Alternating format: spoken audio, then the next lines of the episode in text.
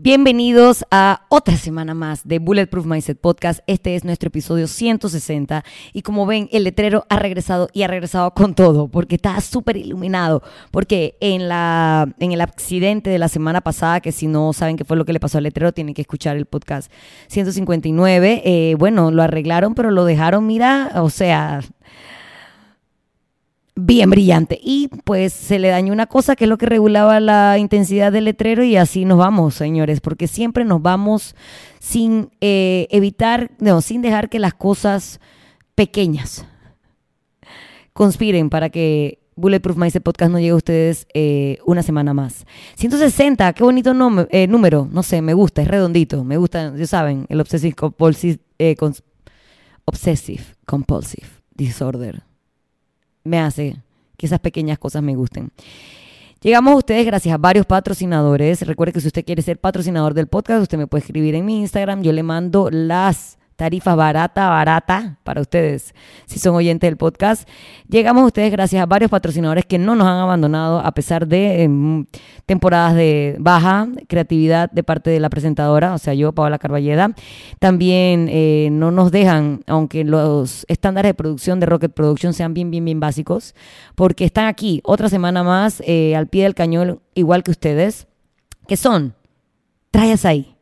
Traes ahí es un se puede decir que es un snack, puede decir que es un postrecito.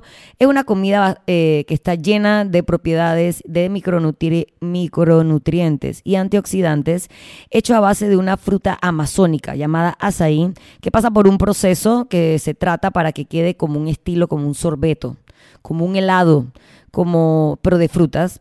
Em, y lo puedes acompañar con toppings súper ricos. Y entre esos toppings está Shotgun Butter Company. Creo que para el mes de septiembre vamos a estar haciendo un collab especial por mi cumpleaños con Asai, así que tienen que estar pendientes de sus redes sociales en arroba Asai.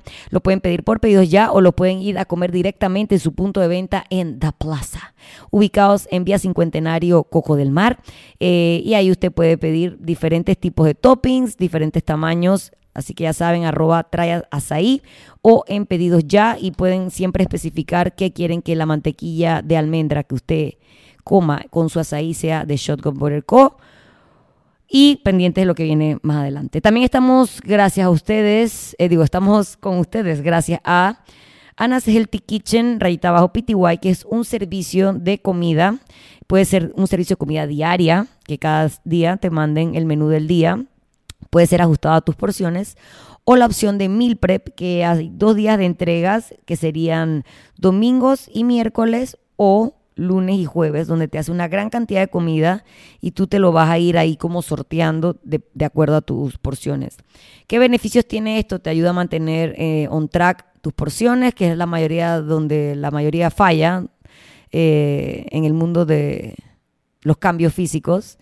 También te ayuda a tener variedad porque ya va a estar craneando semana a semana menús diferentes y que no tú no estés comiéndote los tres mismos vegetales que compras cada que vas al súper y las dos proteínas que preparas con el mismo sazón siempre. Así que es una opción para que puedas como spice things up con tu comida. Recuerden seguirla en Anas Healthy Kitchen, rayita abajo PTY, y escribirle para cotizar o cualquier pregunta o duda que tengan. Ella tiene opciones de diferentes tipos de planes alimenticios, depende si tú tienes alguna restricción, keto, gluten free, ustedes saben esas cosas. Y por supuesto, el Hotel Milán, un hotel ubicado en el corazón del Cangrejo, calle Eusebio A. Morales. Es un hotel pequeño con ambiente familiar y atención personalizada y lo más importante, una cafetería con comida rica, rica, buena, bonita y barata. Así que nada, después de salir de nuestros queridos patrocinadores, que en verdad muy agradecida de que siempre estén en Bulletproof Mindset Podcast, igual que ustedes eh, que semana a semana me apoyan y me escuchan o me ven a través de las tres plataformas que son iTunes, Spotify o YouTube, eh, donde pueden ver todos los percances que pasan, porque en las otras plataformas solo se los puedo contar. Y ustedes se lo imaginan, tal vez se lo imaginan hasta más gracioso lo que es.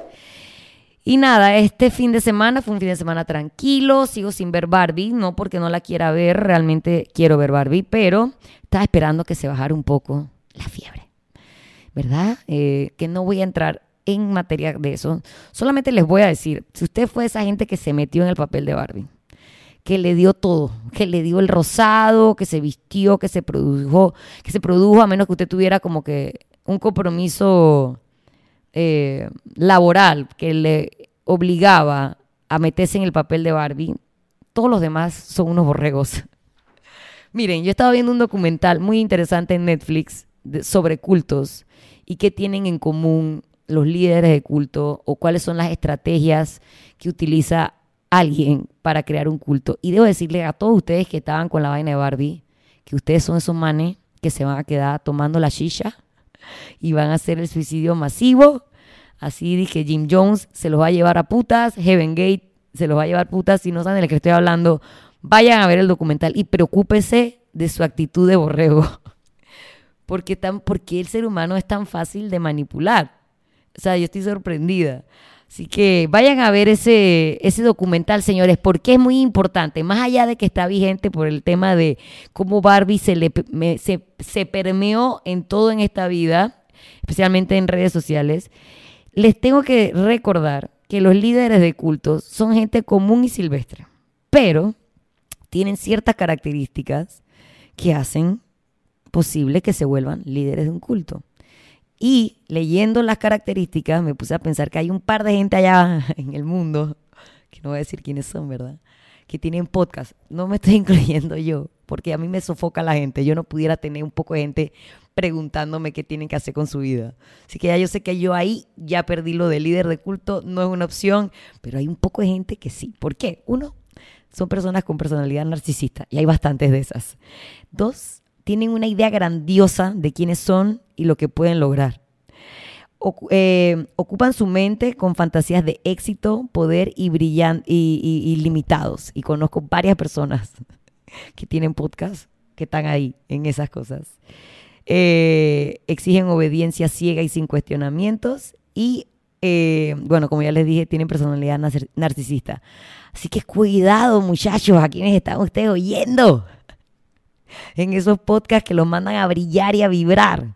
Porque, o sea, tienen todo el playbook de líder de culto. Y usted, ya sabemos, gracias a Barbie y muchos otros ejemplos, eh, lo fácil que somos de manipular. Así que pelen el ojo. Pero este podcast no es sobre ustedes, que posibles miembros de un culto que vibra alto, ¿verdad? Pero jueguen vivo.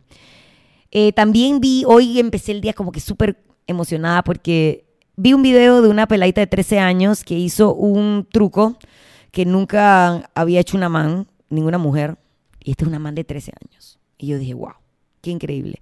Y mientras hacía cardio de doña, eh, eh, me puse a escuchar un podcast. Huberman, lo amo por siempre. Jamás seré tan buena como él, pero aspiramos, lo admiramos. Que estaba entrevistando a Tony Hawk. Y si usted no jugó Tony Hawk en los 90, y no se aprendió todas esas canciones de punk, usted no tuvo infancia. O por lo menos no eres de mi generación, pero toda mi generación, una generación antes que la mía, porque Tony Hawk está ya viejito, tiene como 56 años creo, eh, ese man nos marcó a todos. Y me parece tan increíble que después de tanto tiempo sigan pasando cosas emocionantes como lo que hizo esa man, eh, ese truco que hizo una peladita de 13 años. Así que si usted tienen hijos, eh, empújenlos, empújenlos a, darle opciones y que prueben cosas que pueden hacer, porque cuanto más jóvenes empezamos a practicar algo o un deporte o lo que sea, nos podemos hacer cracks más jóvenes y tenemos más tiempo para, para poder como explotar ese potencial. Imagínate si Samantha haciendo eso con 13 años, lo que va a hacer cuando tenga 33. O sea, una locura. Y me parecía curioso que... Eh, ¿Por qué hablé de Tony Hawk? Bueno, porque es como mi referente para mi generación de lo que es el skate. Tengo que traerles a Angelo. Angelo es un skater panameño. Estuve hablando con él sobre venir al podcast, pero bueno, tengo que organizarme. Así que nada, ahora sí, a lo que vinimos. A lo que vinimos. La gente cree que a mí me encanta pelear. Y sí y no. Sí, porque hay veces que es divertido cuando me peleo con alguien por Instagram, alguien que no me importa y me encanta como que ese back and forth. Eh, pero no me gusta pelear porque es algo agotador, eh, menos en pareja, menos con amigos. O sea que sí me gusta eh, la confrontación, pero con la edad me he dado cuenta que pelear es muy desgastante. Pero realmente si algo tiene que tener pelear, porque todos decimos que queremos estar en una vida feliz, en armonía, libre de conflictos, pero en la primera que nos toque en la tecla, amigo, estamos ready. La mayoría, no voy a decir que todos, pero nadie pasa 40 años sin una pelea. Nadie, eso es imposible. O sea que hay algo ahí con pelear que está dentro de nosotros. Y es que lo hay porque realmente en su nivel más básico, pelear es como un reflejo de supervivencia. Así imagínense las cavernas. Siempre nos vamos a las cavernas, amigos, porque es que de ahí venimos, ¿verdad? Imagínense las cavernas, teníamos, estábamos sentíamos alguna amenaza y teníamos tres opciones para reaccionar como instintivamente. Uno era como que frizarnos, así como las cabras, que por supuesto voy a poner unas cabritas aquí que se paralizan. Flight, que es como salir huyendo, que se dispara, se dispara un montón de, de hormonas y cosas dentro de nosotros, nuestro sistema nervioso, para que nosotros corramos más rápido que nunca, nos sintamos dolor, etcétera, etcétera. Ese es flight. Y el otro es fight, que es pelear. O sea, que realmente es algo con lo que venimos, a menos que usted sea así un monje tibetano, que yo creo que ellos también vienen con eso, solamente que lo trabajan. Todos tenemos como que esa, eh, en nuestra esencia, tenemos ese reflejo. Pero estamos claros que hemos evolucionado y si reaccionáramos a todas las amenazas como las cabritas, uno pensaría que estamos locos porque nos frizamos. Te imaginas que estás peleando con algo y tú estás de que... Estoy segura que la pelea se pudiera acabar. Bueno, pasaría dos cosas. O se acaba porque piensas que estás loco o la persona se desespera más y te mata. Tampoco podemos salir huyendo eh, ante toda amenaza porque seríamos unos cobardes, ¿verdad? Y tampoco podemos pelear porque, como ya les dije, es agotador pelear siempre.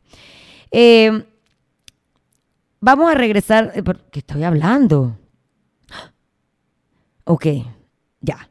Muchas veces eh, la razón por la que peleamos o por qué tendemos. ¿Qué está haciendo mi gato allá atrás? Rock, Drax, Eh, muchas veces eh, las razones por las que peleamos no son cosas conscientes, son cosas que hemos aprendido a lo largo de nuestra vida.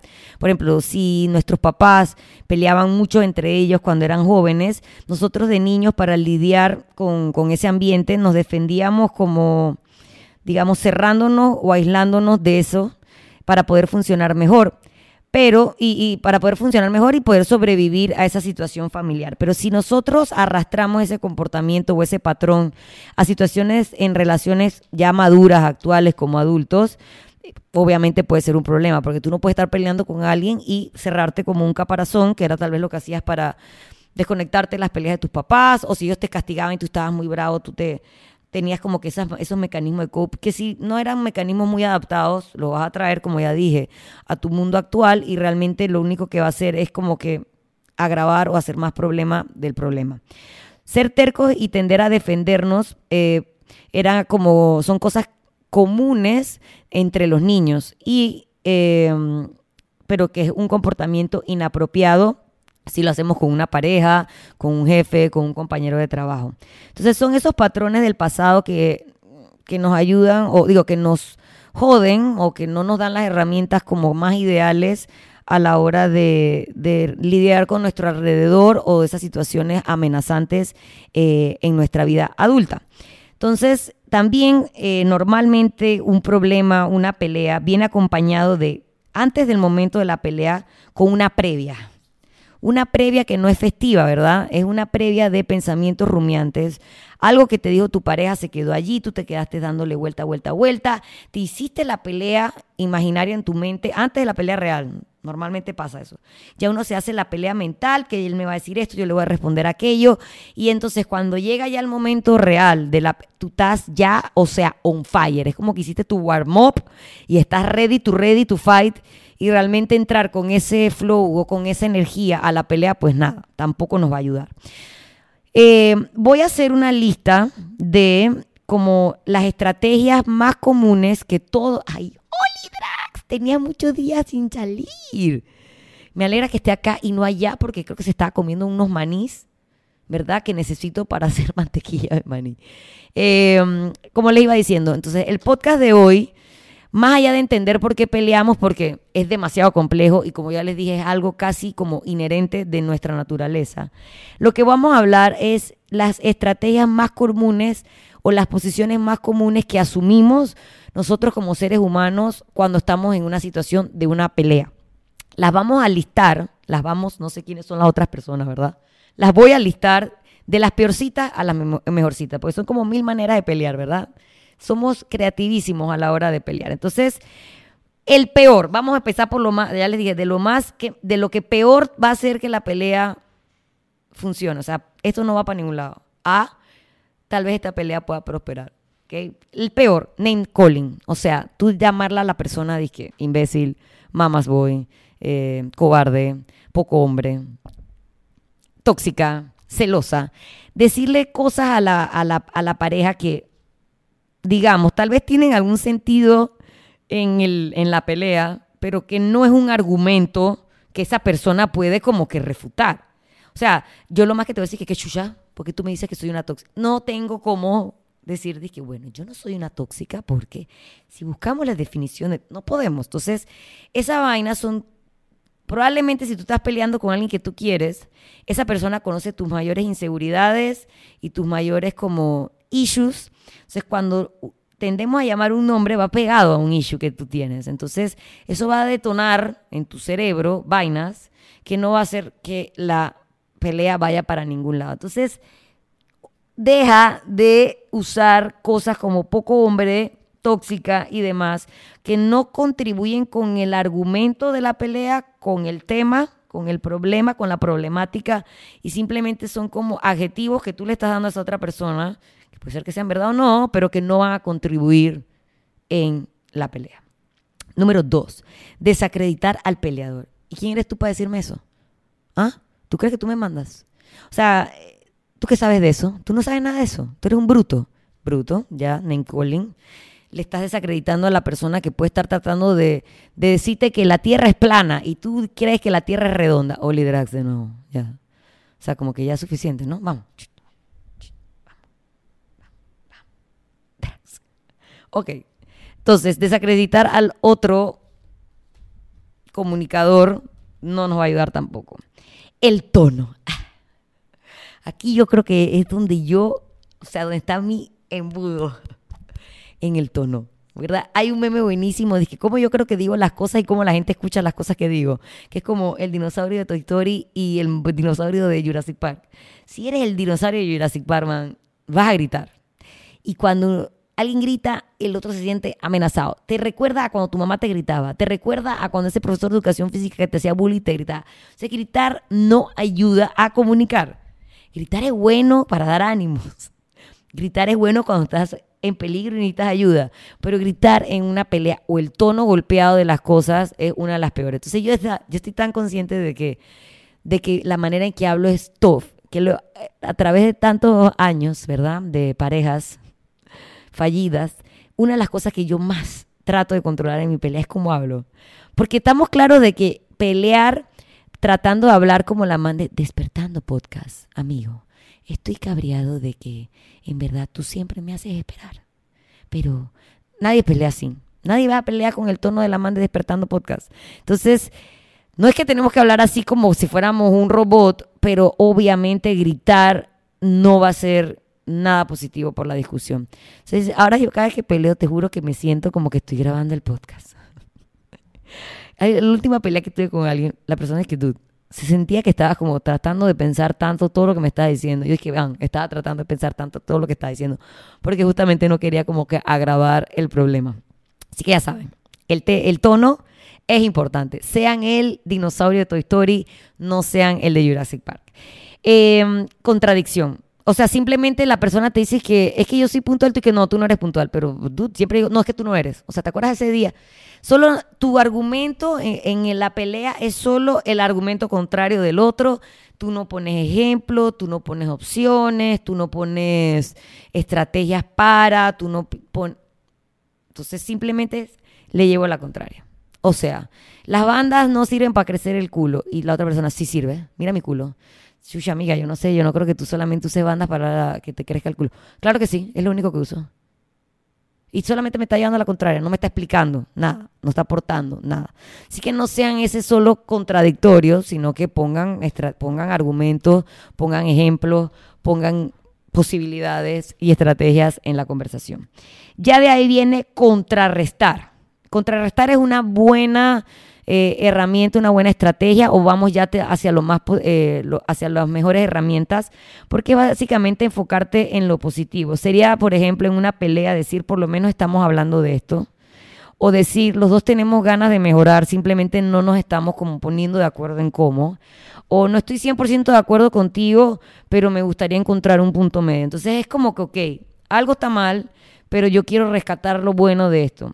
Eh, normalmente este, este, este, esta estrategia llega tarde en la, en la discusión. Tarde puede ser dos horas de estar peleando, puede ser tarde de unos días después de estar peleando. Pero mientras llegue va a ser más posible que el desenlace, el desenlace de la pelea sea actually positivo. Y el último es espera tu turno. O sea, como que ojalá en la... ¿Se acuerdan de Ana María Polo, la, la jueza, verdad? Que cuando e, ella ponía como que, bueno, primero uno expone y luego el otro. Y cuando eh, el uno estaba y el otro se quería meter la mano, que cállate la fucking boca. Bueno, así mismo necesitaríamos una Ana María Polo, pues, que nos controle o nosotros tener conciencia, por eso estoy haciendo este podcast, de que tenemos que esperar nuestro turno. Porque a veces la persona está diciendo algo, me pasa. Y yo ya quiero responder así y ni siquiera he dejado terminar a la persona del resto de las cosas que me, que me quería decir.